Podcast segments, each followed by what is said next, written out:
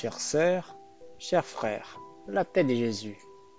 Et aujourd'hui, avec un message de Louisiane Bahia, le podcast Café avec Spiritisme est à l'antenne. Certains aspects sont nécessaires pour que nous ayons une vie heureuse. Jésus, dans tout son enseignement, a porté à l'être la proposition de la rencontre avec le bonheur tant rêvé. Et cette proposition, en aucun moment, n'a porté sur l'intérêt personnel, c'est-à-dire l'égoïsme.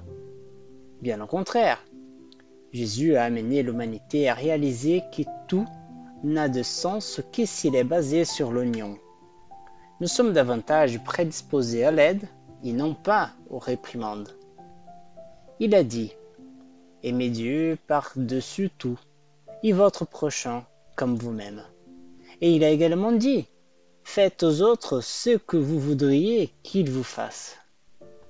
Lorsque nous apprenons à regarder l'autre comme Jésus nous l'a enseigné, c'est-à-dire effectivement comme un frère, Johanna de Angélis, dans un livre de poche intitulé Vie heureuse, dans le message 29, nous rappelle les soins que nous devons apporter à la relation avec nos frères, car nous sommes, même si parfois nous ne voulons pas le voir ainsi, frères les uns des autres. La bienfaitrice nous dit Tolère les fautes des autres et ne les présente pas au festival des ragots. Nous faisons tous des erreurs. Sage est celui qui, dans l'erreur, apprend à agir avec correction.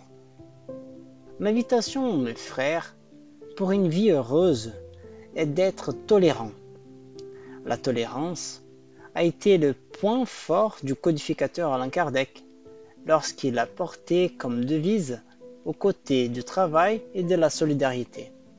Tolérer signifie apporter aux situations de l'indulgence, de la compréhension, accorder un regard large sur les événements en comprenant que l'autre est aussi susceptible de faire des erreurs.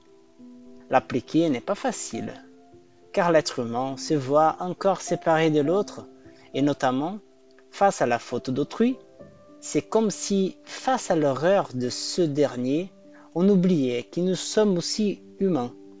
Et encore, à l'échelle de l'évolution dans laquelle nous nous trouvons, l'erreur nous entoure tous, et dans le moment d'invigilance ou d'ignorance, nous pouvons nous aussi commettre des erreurs.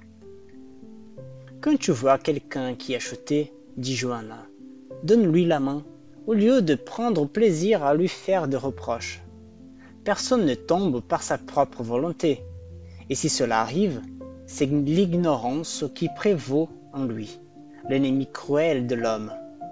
Quelle douceur dans le traitement de l'équivoque des fautes de comportement.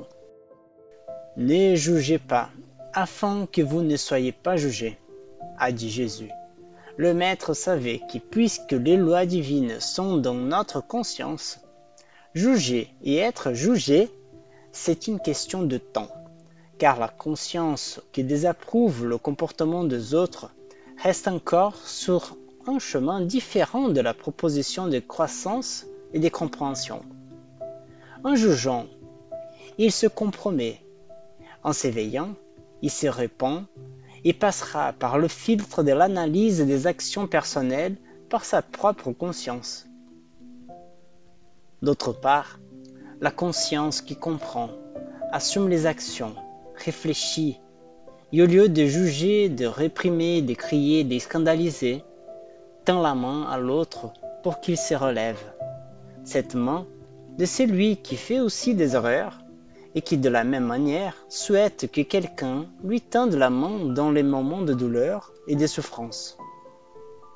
Face à tout cela, la bienfaitrice, munie de son aimable maternité envers nous, car elle sait que nous commettons toujours des erreurs, mais souhaitant que nous souffrions lorsque nous nous rendons compte que nous avons échoué dans le jugement de nos frères, nous conseille, dans le doute, Optez pour l'attitude la moins dommageable pour votre prochain et pour vous-même. Évitez de vous mettre en danger et de ruiner les autres. Agissez dans la sérénité, certain que votre geste aura de répercussions sur les autres, selon l'émotion et le contenu dont il est revêtu. Jésus, tout pur et doux, sans une seule faute commise, face aux plus grandes irrégularités du comportement humain, vivait l'amour. Il regardait les fautes avec une telle miséricorde et une telle compassion que les malentendus se retiraient pour donner naissance à des hommes et des femmes nouveaux.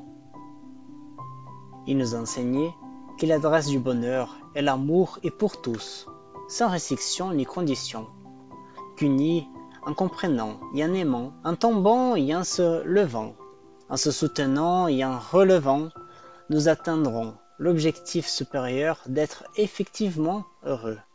Et dans les derniers mots de Johanna, personne ne tombe parce qu'il le veut. Et si cela s'est produit, c'est à cause de l'ignorance qui est un cruel ennemi de l'homme. De même, celui qui est dans l'erreur mérite plus d'aide que de reprimandes. Avec une immense gratitude dans le cœur, on vous embrasse mes amis et jusqu'au prochain podcast Café avec Spiritisme.